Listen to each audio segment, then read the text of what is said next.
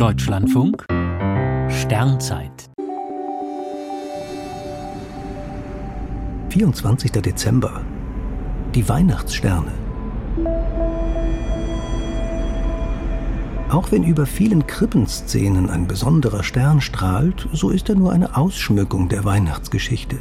Einen Stern von Bethlehem hat es historisch nicht gegeben.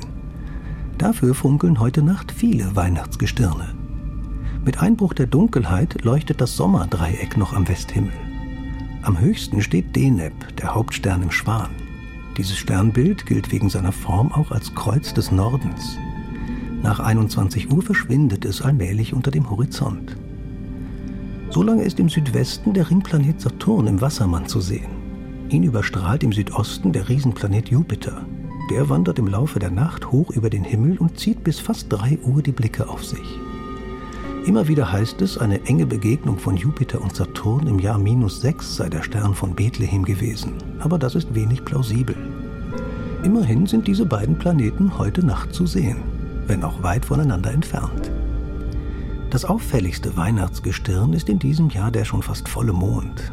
Er prangt im Stier und verleiht den auffallenden Winterfiguren rund um Orion weiteren Glanz.